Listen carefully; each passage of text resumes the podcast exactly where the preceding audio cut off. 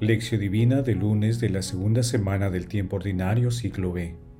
Nadie echa vino nuevo en odres viejos, porque el vino revienta los odres y se pierde el vino y los odres. A vino nuevo, odres nuevos. Marcos capítulo 2, versículo 22. Oración inicial. Santo Espíritu de Dios, amor del Padre y del Hijo, ilumínanos con tus dones para que podamos comprender los tesoros de la sabiduría que Jesús nos quiere revelar en este día. Otórganos la gracia para meditar los misterios de la palabra y revélanos sus más íntimos secretos. Madre Santísima, intercede ante la Santísima Trinidad por nuestra petición. Ave María Purísima, sin pecado concebida. Paso 1. Lectura.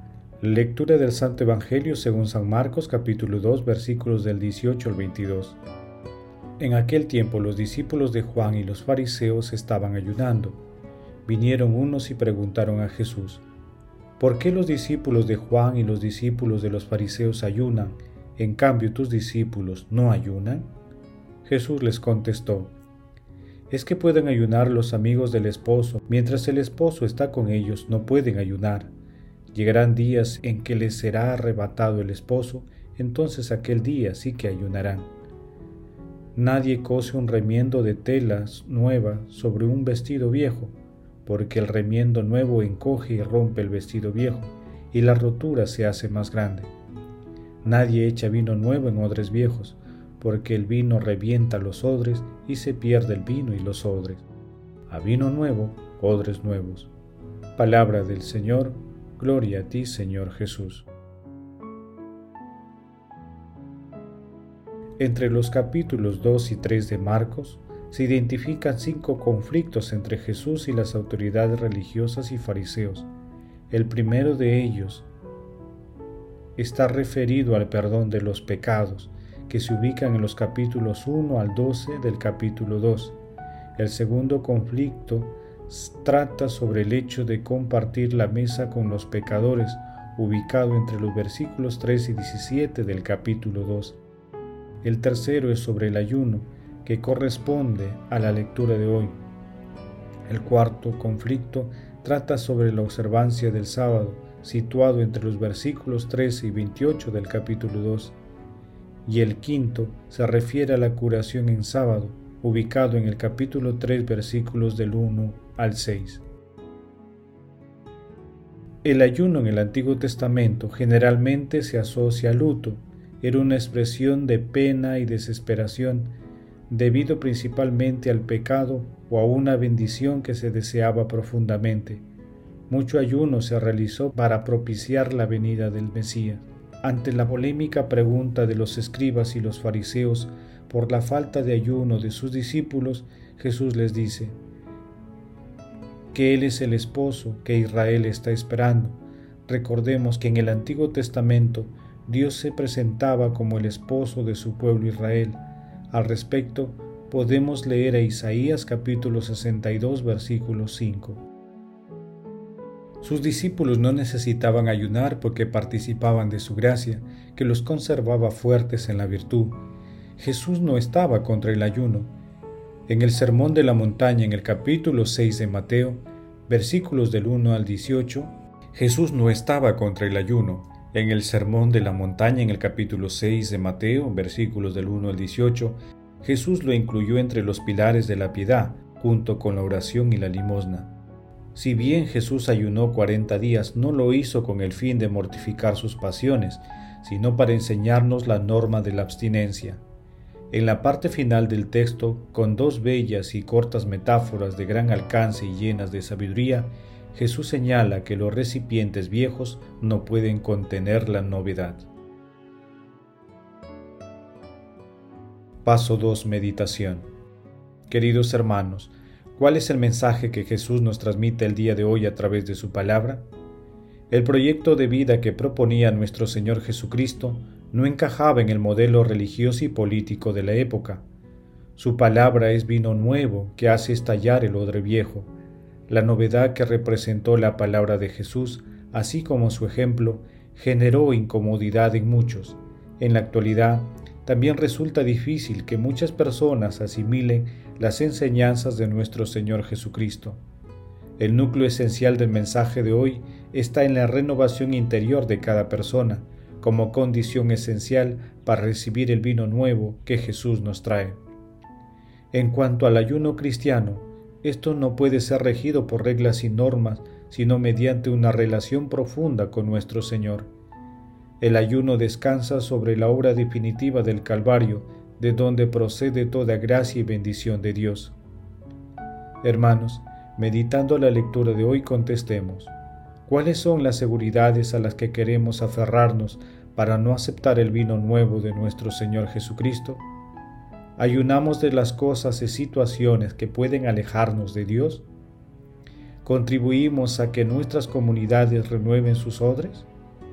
Que estas respuestas a estas preguntas nos ayuden a examinar nuestra fe y el seguimiento a las enseñanzas de nuestro Señor Jesucristo. Asimismo, a ayunar de las cosas que nos alejan de los preceptos cristianos, con la confianza puesta en Él, seamos críticos con nosotros mismos. Jesús nos ama. Paso 3. Oración. Padre Eterno, haz que el Santo Padre, el Papa Francisco, los obispos, sacerdotes y consagrados, guiados por el Espíritu Santo, nos ayuden a vivir con alegría nuestra vocación cristiana. Amado Jesús, concédenos tu Santo Espíritu para que, iluminados por tu amor, acojamos con alegría el vino nuevo de tu gran lección de amor y hacerla realidad a través de nuestras vidas. Amado Jesús, misericordia pura, tú que estás sentado a la derecha del Padre, alegra con la visión de tu rostro a nuestros hermanos difuntos. Madre Santísima, Madre de la Divina Gracia, intercede por nuestras oraciones, por nuestras oraciones ante la Santísima Trinidad. Amén. Paso 4. Contemplación y acción. Hermanos, contemplemos a nuestro Señor Jesucristo con una homilía de pseudo Macario. Que cada uno, si quiere, se examine a sí mismo para ver de qué se alimenta, dónde vive, dónde se encuentra, a fin de que, teniendo entendimiento y adquiriendo un discernimiento exacto, se dé con ardor a atender al bien, y después, cuando ores, pon atención a ti mismo, dominando los pensamientos y las potencias, preguntándote de dónde viene, si de Dios o del adversario, y quién lleva el alimento a tu corazón, el Señor o las potencias de las tinieblas de este siglo. Oh alma, cuando te hayas examinado y te hayas conocido a ti misma, pídele al Señor con deseo ardiente el alimento celestial. Pídele creer y obrar según Cristo, como se ha dicho. Pero nuestra ciudadanía está en los cielos. Filipenses capítulo 3 versículo 20. Y esto no en apariencia y en figura, como piensan algunos. Fíjate como en el corazón y los pensamientos de los que solo tienen una apariencia de piedad están atados al mundo. Fíjate en la agitación y en la inestabilidad de su propósito, en la inconstancia de sus juicios, en la vileza y el miedo, como se ha dicho, estarás en la tierra gimiendo y temblando. Génesis capítulo 4 versículo 12.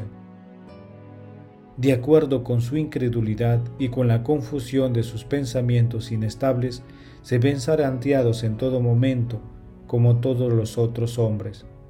Esto se distingue del mundo solo en apariencia, en la imaginación y en las obras del cuerpo llevadas a cabo por el hombre exterior, pero con el corazón y la mente se van arrastrados al mundo y se ven enredados en vínculos terrenos y vanas preocupaciones, y no poseen en el corazón la paz celestial, como dice el apóstol.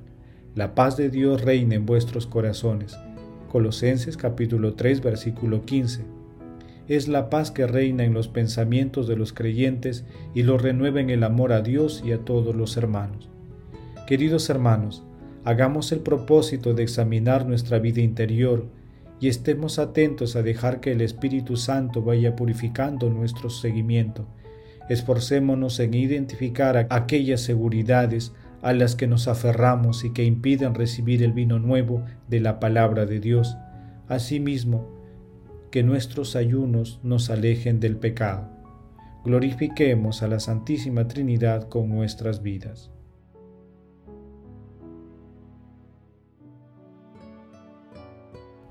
Oración final. Gracias Señor Jesús por tu palabra de vida eterna. Que el Espíritu Santo nos ilumine para que tu palabra penetre a lo más profundo de nuestras almas y se convierta en acción. Dios glorioso, escucha nuestra oración, bendito seas por los siglos de los siglos. Madre Santísima, intercede ante la Santísima Trinidad por nuestra petición. Amén. El Señor esté con ustedes y con tu Espíritu. La bendición de Dios Todopoderoso, Padre, Hijo y Espíritu Santo, descienda sobre ustedes y los acompañe siempre. Amén. Bendigamos al Señor, demos gracias a Dios.